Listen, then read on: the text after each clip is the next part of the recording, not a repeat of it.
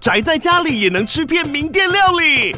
最懂吃的美食平台宅点心满周岁喽！二月二十六号至三月三十一号，周年庆消费满千折五十元，满两千折两百元，限量五十组超值组合包，原价二四九九元，特价二四零零元，搭配专区优惠再折两百元。鱼子烧麦、老爷叉烧、鲜肉汤包、墨西哥起司煎饼，揪朋友来家宅着吃更好吃。马上点击链接探访宅点心。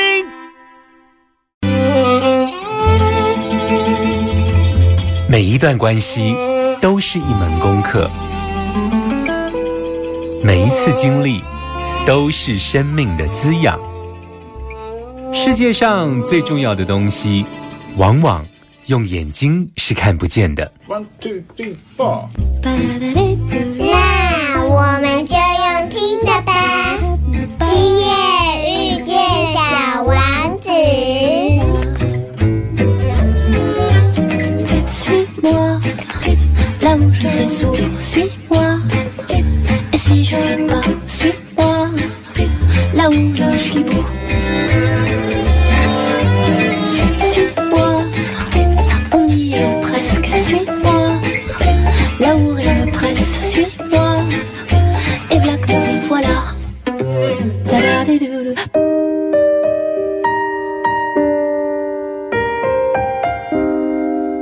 收听《今夜遇见小王子》，每周六晚上八点，周日晚上九点，阿光会准时在 FM 九九点一大千电台与你相遇哦。在上个礼拜呢，我们跟这个伟林哦，呃，十年后我还在写遗书的这个作者哦，来谈到就是他因为皮肤癌的罕见疾病，所以他从出生就不断的被医生来宣告他会不久人世哦。但是呢，他到今年四十岁了，也成为台湾女婿哦。那今天要持续的来访问陈伟林哦，但在访问之前呢，阿公想跟大家聊一聊，就是说。我其实有三个很好的兄弟啊，各自有家庭生活了。那我们一段时间我们就会聚会，有点像 mass talk。那我记得我们有一次就谈到了，就是我们这个年纪，我们的父母亲可能都很年长了。那有一次就聊到，因为我刚好我生病，然后我有另外一个很好的兄弟，他得脑癌。在 Men's Talk 的时候聊到了一个主题，就是说，那万一我们比自己的父母亲更早走的时候，你有没有什么想要兄弟帮你做的事情啊？所以我们就各自聊一聊，自己如果在明天就走了之后，我们还有什么事情是需要呃兄弟帮忙做的？那我印象很深刻，我当时呢就是告诉我的兄弟说，拜托他们一件事，我说如果呃我的告别式会场，请帮我安排，就是像国外的那一种。我不用生平介绍，但是可以帮我安排几个，就是在这个告别式的会场去说说，呃，你们认识的阿光，然后你跟他交往的过程中，或者是你跟他一起同事上班的经验里头，在他身上你看到了什么样的光芒，或他是怎么样的对待人？那我就跟我的这一个兄弟说啊，你们尽可能的胡扯，你们尽可能的说我的好。但最后只要加一句，就是有关于这一切都是来自于伯父伯母的教导，因为阿光经常讲说，哦，我这样做都是我妈妈教的，或什么样，就是把这个荣耀给我的父母，因为我觉得如果有一天我比我的父母更早走，就是希望他能够真正觉得这个孩子真的很爱他。所以呢，这是阿光一点曾经发生过的一个心得哦。那当然，一般来说都是长辈年纪大的都会比年纪呃就是轻的来的早走，一般来说都是这样啊。那但是呢，伟林从出生的时候就得到了皮肤癌，所以他不断的被医生宣告他不久就会离世哦。那他爸爸妈妈的心情是什么？他这本书叫《十年后我还在写遗书》嘛，里头有一个章节竟然是这样写：我没有想到我会遇到我爸爸过世的这一天哦。那这个里头其实是一组很特殊的情感才会下这样子的一个标题哦。慢点，慢点，慢点，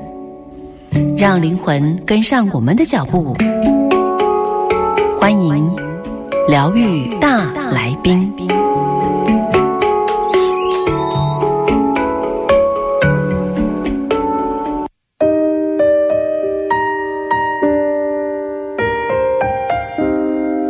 欢迎你来到今夜遇见小王子。然后今天的疗愈大来宾，我们持续的邀请到十年后我还在写遗书的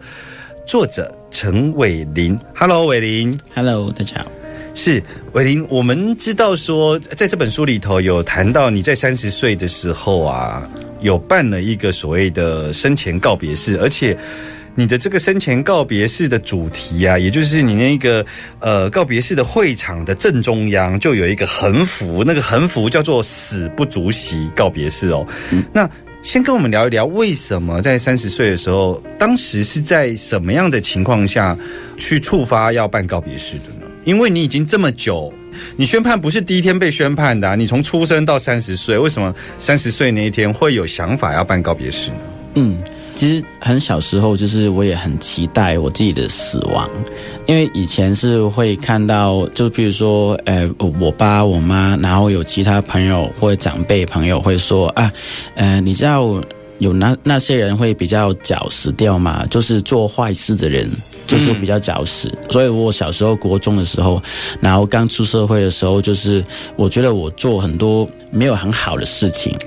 对，所以就是我我就为了就是啊，会不会那个死亡会比较早一点到？就是因为好像你说一样，就是啊，从小到大已经医生会跟常常跟你说，就是啊，你过不了几岁几岁几岁，然后到现在我在还还存在，嗯，然后到底我的死亡是怎样呢？然后所以我说小时候就是哦，那我就当一个坏人就好了，然后当一个坏人之后，就发现就是诶。诶，还没死掉诶，那怎么办？是不是那个当坏人就会比较早离开？这句话是错的，因为你每天看那个新闻，看那些报纸，很多坏人然后活得很长的，嗯，然后活得比较老的，对的，所以我就就很无助，那怎么办？但是我也不会自己自杀，自杀，对，嗯，所以就换另外的想法，就是哦。做坏人没办法死掉，那做好人呢？因为很多好人就是比较年轻的时候就已经离开，就是对对对对，所以我就在回想自己啊，那我应该要怎样当一个好人，然后我就可以马上离开。然后就其中一个就是想要办上礼，然后就写遗书，就是因为我小时候就是有问过我的外婆，因为以前小时候比较皮啊，就是我会问外外婆说，哎，你的头发就白白的，你也差不多。了吧，然后你差不多的时候应该会做什么？然后我的外婆说你就差不多，然后我说那好了，那我我们都差不多，然后应该要做什么？然后外婆就跟我说那就写遗书啊，啊那就帮上你啊，所以就小时候就是已经植入我的脑海里面，对对对，然后就有一段很长的时间去翻开我自己到底有答应过什么，然后还没完成的，所以就是写遗书跟帮上你就是其中一。个是，所以就有这个写遗书，然后办丧礼的想法。嗯，然后但那时候就是办丧礼的时候，就是因为我以为我是可以很单纯，就是去殡仪馆，然后就说，哎，我想要办丧礼。然后就我以为就是用我的正诚，然后他就会交代我，对，然后然后就慢慢才发现哦，原来就是有行规，就是世界有世界的做法，对。对，然后你已经脱离那个社会的轨道太久，对对对对，真的不好意思，拍谁拍谁，然后他们就确认，因为因为那时候就是那个画面很好很好笑的，就是我进去殡仪馆，然后我说，哎哎你好，我就想要办丧礼，然后就那个人就说啊，那你先不要那么伤心，现在你的先人是在哪里呢？嗯然后是在那一间医院，然后你又想要办什么仪式的？然后我说我没有不开心啊，我很开心啊。然后他说、哦我知道的，我知道的。然后他说啊，那离开的人现在在哪里？我说我就是那个 快要离开的人。然后就我们就聊了五分钟，然后我就说我是那个仙人，然后他就问我那个仙人现在在哪里，然后到最后。他就用一个很厉害的说法，他说：“哎，我知道，呃，其实我们都呃先人会永久会住在我们心里面，但是他那个大体现在在哪一间医院呢？你可以告诉我吗？”嗯嗯然后我说：“没有啊，我就是那个大体啊。”对，然后然后就他就真的发现，其实我想要办丧礼之后，他就呃骂我了。他就骂我，然后骂了十十多分钟，对，然后就被拒绝，然后我就直接到门外面说：“哎，为什么我会被拒绝？然后被骂那么久？”然后他他他他骂你是他真心觉得你观念有有状况有问题，还是他觉得你是神经病？他觉得我是神经病。对他直接就是就是他骂了十分钟，其实只有一句话，就是你是神经病，呃，你不要开这些玩笑好不好？你你你你台语你台语听得懂吗？因为我觉得像你刚刚外婆，你问你外婆说：“哎，你头发白了，你差不多了。”哎，对，你知道台语有些个差不多啊。就是讲你搞我看差不多呀，对其实那个那个应该也是这样的意思。你对你要办丧事，你看差不多，你既然是要办你自己的丧事，哎，对对对对对对对对对，差不多，对对对，真的就是那个意思啊。哎，他就是这个意思，对对，他这个意思，对。然后那时候我觉得就是很莫名其妙，为什么你要骂我？嗯，对，然后之后就被拒绝嘛，然后因为香港的殡仪馆也蛮多的，然后就我就这间被拒绝，然后我去另外一间就好，对，然后然后之后就是终于就是找到一间，就是我就最后怎样他会答应我，就是因为我就写了一个企划书，啊，然后我说我是谁，然后为什么我会想办上你，然后就是呃，我就会邀请什么什么什么什么，好像就是我的遗书的一部分。啊，对，然后就有其中一间的殡仪馆就是说，好啊，那我让你办啊，哎，那但是租金会要多少？然后我就说，好，我帮你宣传，你还要我付费？对，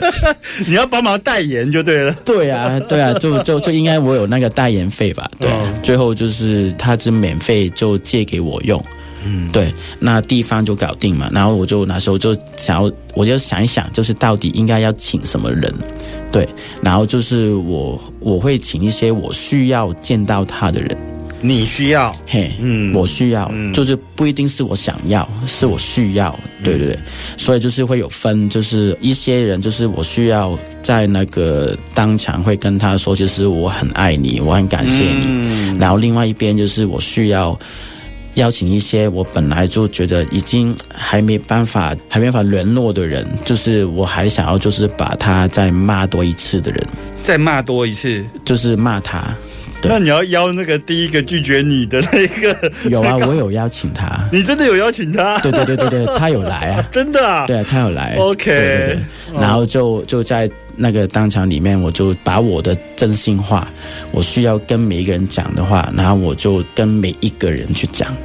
哦，对，然后那时候就是还有棺材嘛，然后就我就先躺在棺材，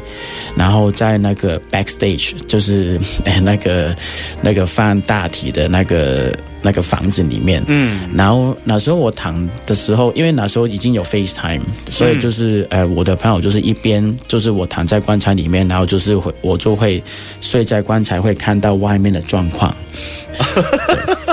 有视讯就对了。对对对对对对对对对对，因为因为我还要 Q 到底什么时候开始啊？啊，对，所以就是那十五分钟、三十分钟躺在棺材里面，然后我发现就是哦，以前不明白的，但是现在我就明白了，为什么就是每个人离开之后一定要穿长袖。就是长袖长袖，对对，因为其实那个房间里面的冷气真的很冷，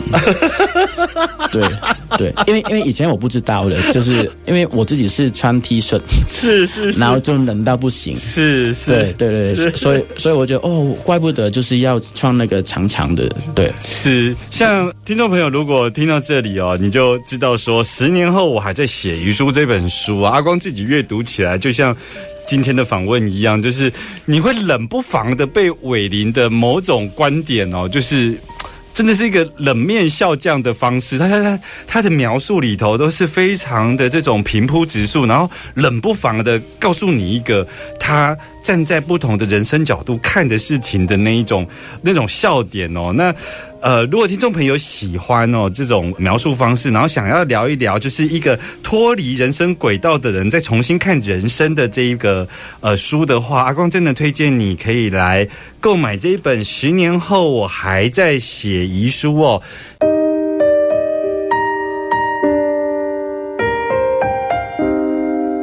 欢迎继续回来疗愈大来宾单元哦。那其实刚刚呢，呃，伟林跟我们介绍了这个史不足惜的生前告别式哦。他在刚刚那一 part 里头，其实有聊到一个重点，很有趣。他说，他一开始在想说，好像嗯，坏人会比较早死，所以他就在那个呃人生的某个阶段呢，就死坏，就还没死掉。但后来呢，他又发现说，好像又有人说好人会比较早死哦。不晓得是不是？伟林，你是不是因为后来知道说好人比较早死，就去成立了一个 NGO 团体啊？对对对对对对对对对对，就想要就一直做好事情。可以跟我们聊一聊这个 NGO 团体叫什么名字？他在做什么好事情呢？这个 NGO 就在香港的话，就叫死野，然后野就是有一个口字边的，就是一个口字边一个呃野生的野，对对，野生的野。然后那个野是粤语的来说，就是东西。所以算是死东西，死东西，对对，就是，然后英文就是很简单，是 say yeah，就是所以死也 say yeah，OK，死也的粤语怎么讲？就是谁也谁也对谁也谁也，对对对对对对，是是是，就是拿那个谐音，然后就是很简单，就是想要透过认识有关死的东西，然后让自己的生命可以 say yeah。哦，所以他是在做生死教育的。对对对，就是其实他是有做生死教育。然后我们以前主要是去不同的学校去演讲，然后做一些 workshop，可能就是谈一些棺材啊。然后但是我们谈的棺材的方式也没有很一样，对。然后就是让他们感受一下，就是大概死亡是什么东西。嗯，对对，因为一般死亡就是最基本的是包括恐惧感。是。在里面，就如果死亡没有恐惧感的话，那那个并不是死亡。对，然后所以就是我们那个工作坊里面会有一点点小恐惧，对对对对对对，就是些小小 surprise。还还有就是像是比较多是会去处理那个呃遗憾，你要跟谁告别的这件事。哦，对对对对对对。然后另外一方面就是帮一些有需要的人先预备他们的身后事，就是他还在的时候，比如说就是他可能是呃末期癌症的人，嗯，或者是有一些末期病患的，可能是一些老人家，然后就是。是他还全在的时候，然后就先帮他安排好他之后的后事，然后等他离开的时候，然后我就帮他安顿他之前已经计划好的意愿。所以等于是说，先了解这个即将来到的死亡，他的。告别式，他可能是癌末患者，他希望他的告别式呈现的样子是什么？事先去做了解，然后协助他完成这件事。嗯，然后还有会帮他们办一些生前告别式，然后不一定在殡仪馆啊，我们试过可能就在那个咖啡厅啊，可能在就那个，因为香港是有公车是两层的嘛，就是那个巴士，对，然后我也是在过。试过在巴士里面，就是巴士里面，然后办那个生前告别式。呃，这个是一种创意，还是当那个要过世的人他的想法？哎，当然是过世的人的想法，因为他从小到大就是很喜欢很喜欢公车，然后他会拍很多公车。所以我们就帮他租了一台公车，然后就让他在里面办。他是个小朋友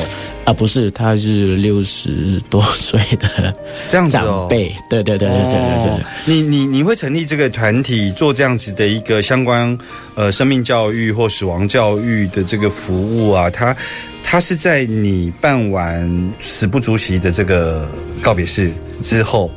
对，其实我办完之后，因为。刚刚说就是，其实我想要帮自己办丧礼，就是因为我看可不可以做好人，然后快点死掉嘛。所以我办完自己的丧礼之后，然后我就马上回家躺在床上，然后说：“哎，I'm ready，我我我可以离开啦。我最后一个想要做的事情已经做完了，然后就就等了，然后等到几个钟头之后，然后肚子饿啊，然后就就下去找妈妈要饭吃，那就吃东西哦。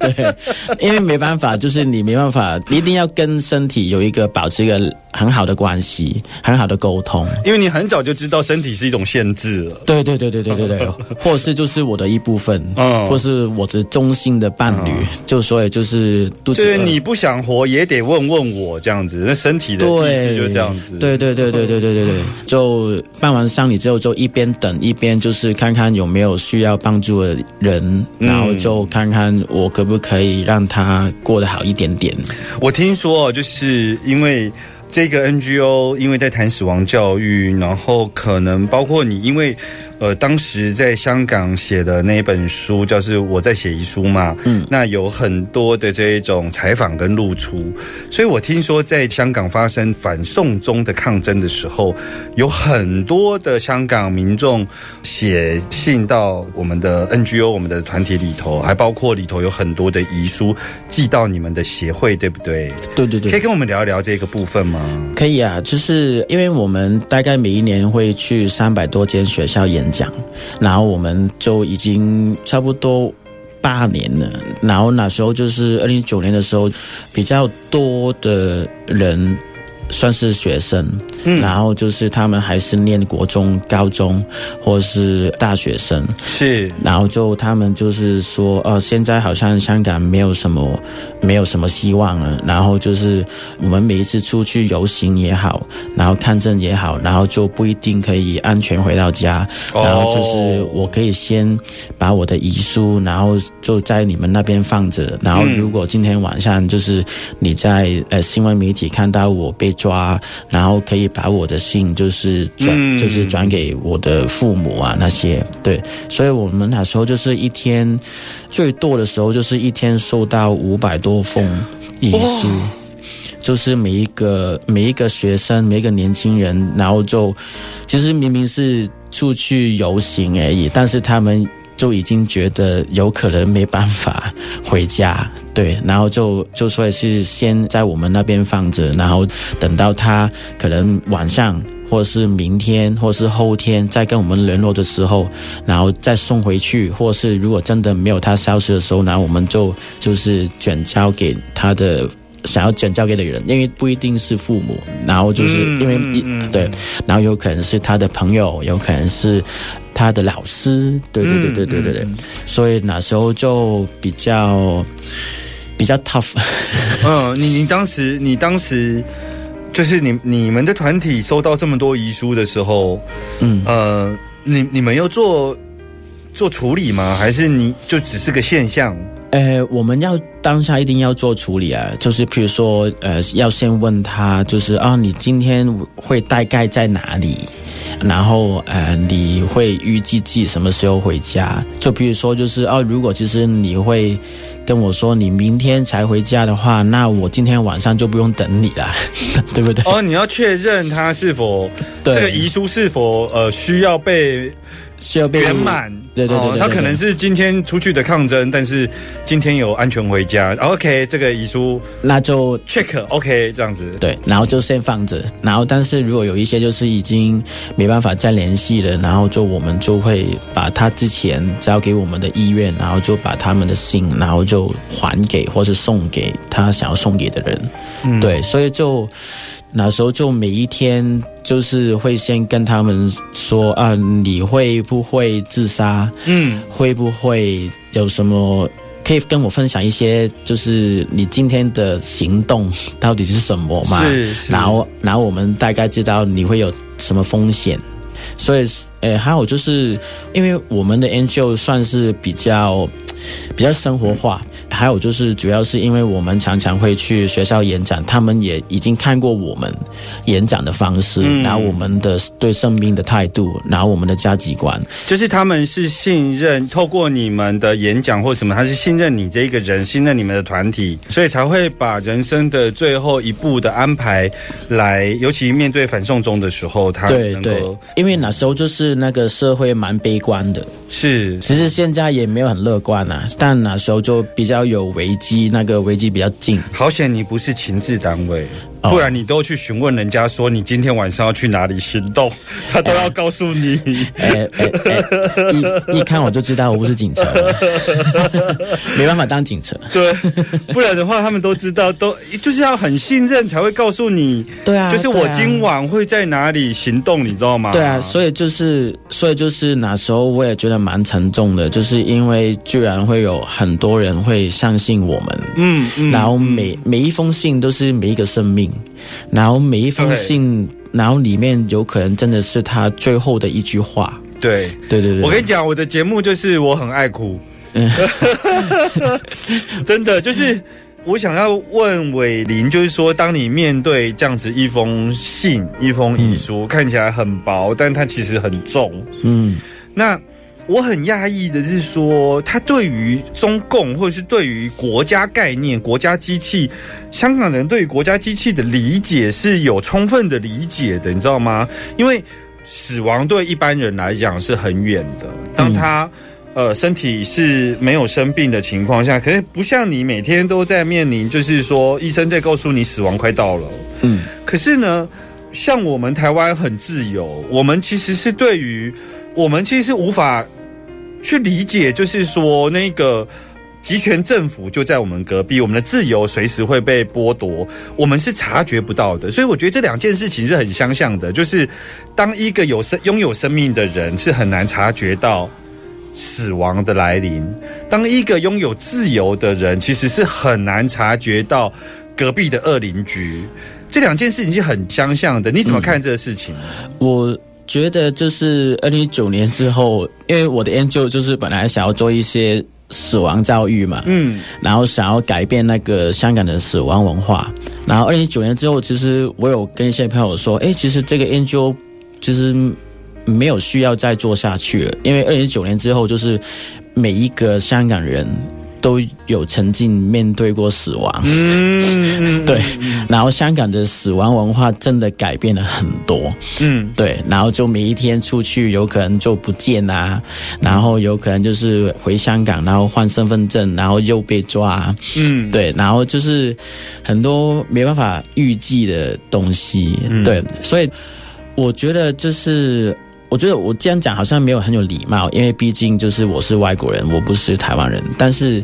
但是台湾以前也有很多面对白色恐怖的时候啊，就是譬如说我搬过来台湾之后，我也常常去那些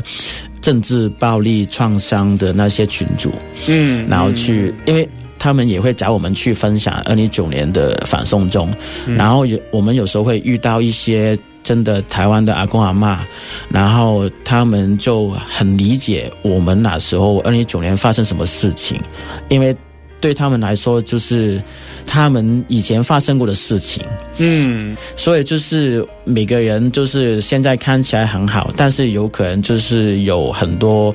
很多面对死亡的过去，嗯，所以就是还有就当现在就在这个。到底是 Formosa，到底是米利岛，或者是宝岛，或者是台湾朋友都常常说的这个是鬼岛，嗯，对，然后但是不管是什么，它还是一个岛，然后里面的人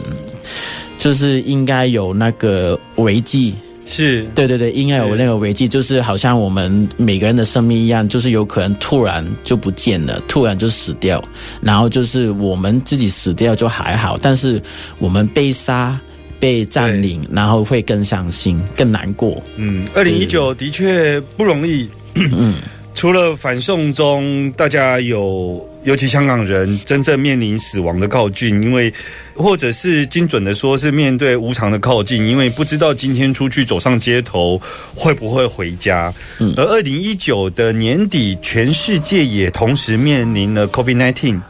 的这个死亡，而我觉得更令人恐怖的是，像在香港这块土地上，有更多人是被社会性的死亡，因为选择不出生了。我觉得这个社会性的死亡是让人家更感觉到窒息的。对我，我想哦，我们先来听一首歌，缓缓情绪，因为阿光这个人就是笑的时候笑得很大声，可是被震撼到的时候，我就我就会忍不住就很爱哭啊。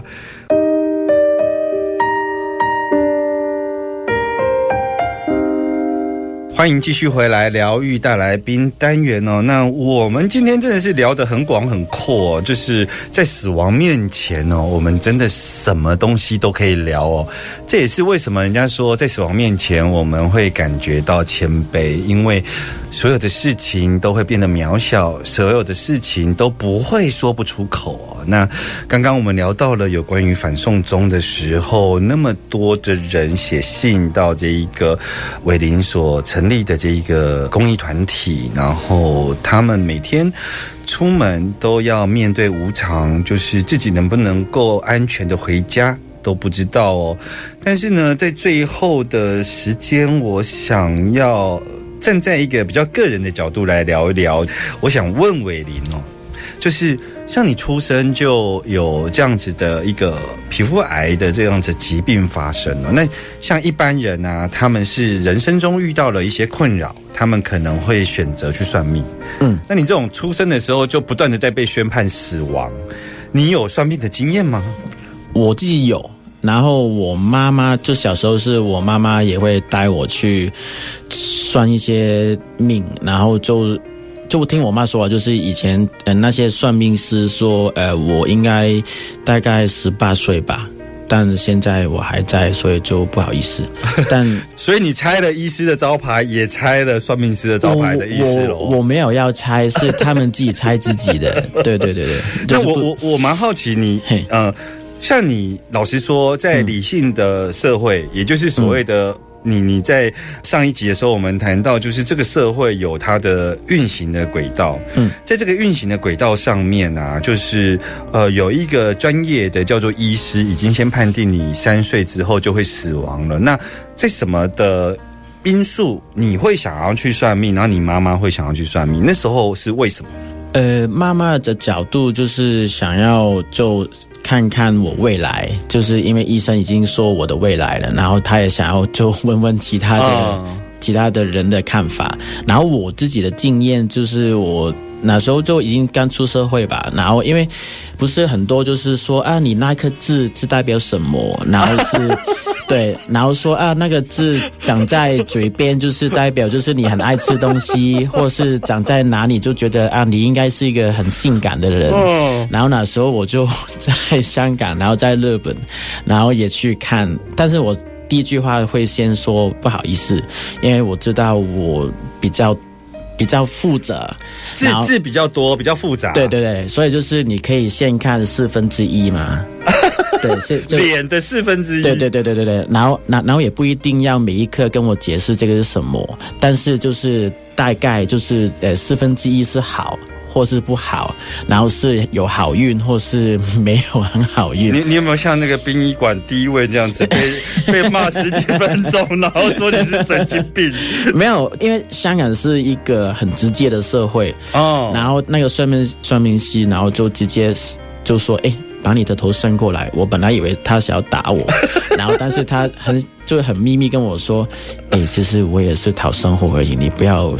你你不要咄咄逼人，好不好？” 伟林，你现在讲的这一段是真的吗？真的啊，真的啊、真的啊、真的就在香港，啊对对。然后就之后就有机会去日本旅游嘛，然后也看到就是有一个头像，然后就很多点点，然后我就用 Google Translate 就是去问，就是啊，我可以看吗？然后他看到我就说不可以。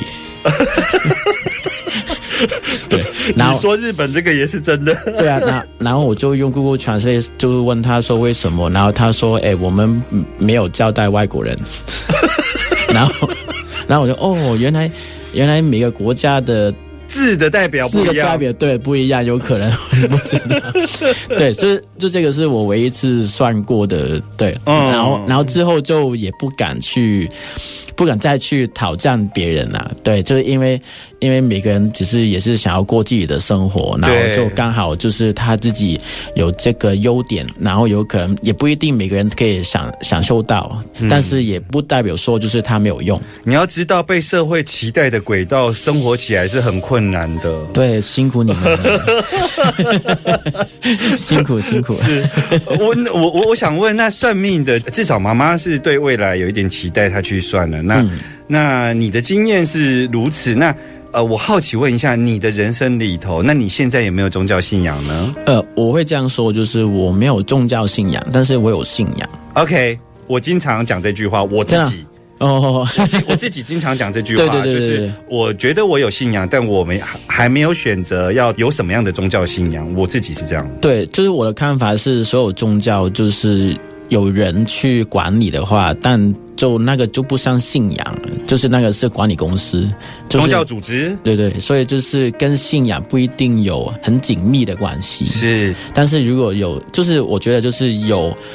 信仰不一定有宗教，但是有宗教其实你一定是有信仰。嗯，对对，嗯就是不然就是你变了一个管理公司，然后就是好像直销啊那些公司就就。所以你目前没有宗教信仰，我目前就是有信仰，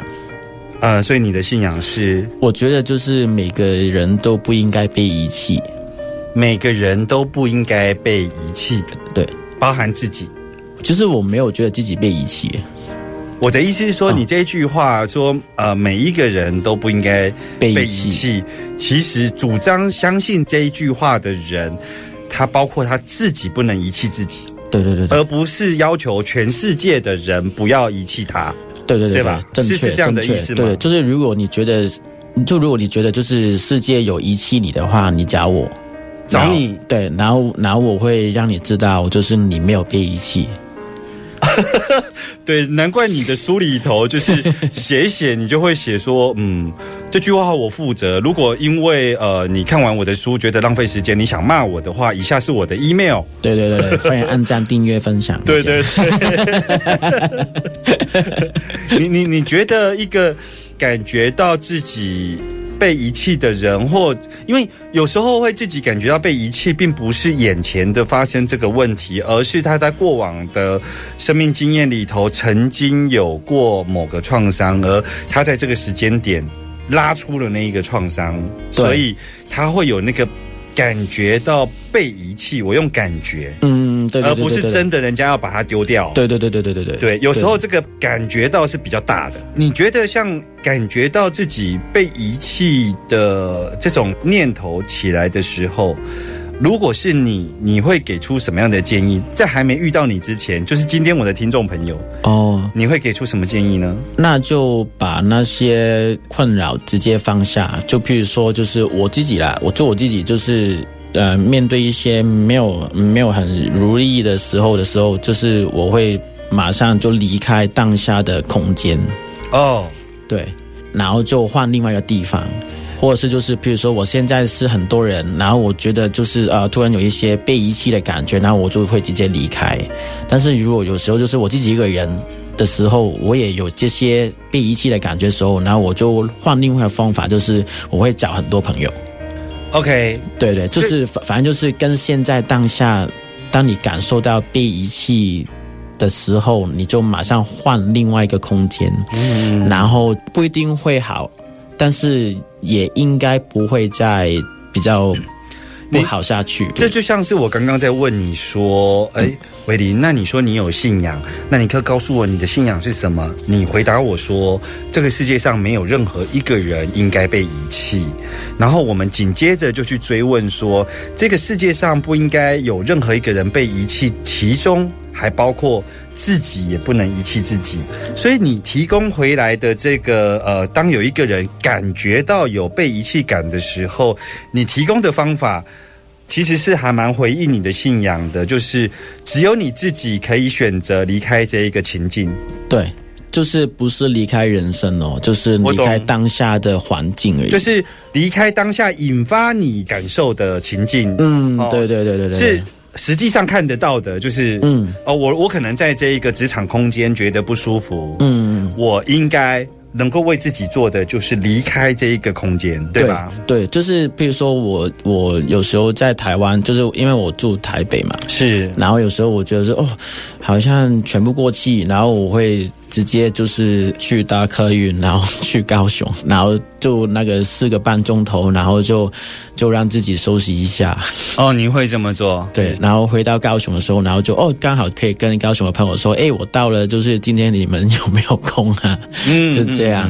今天呢，非常谢谢伟林来到阿光的节目中哦。伟林这本书呢非常有趣，而且是冷面笑匠，就是在你笑着笑着的时候，不小心就会哭了，就跟阿光今天的节目一样哦。他这本书是十年后我还在写遗书。今天非常谢谢伟林接受阿光的访问，谢谢谢谢谢。小王子说：“星星发亮是为了让每一个人有一天都能找到属于自己的星星。”我们下周见喽，拜拜。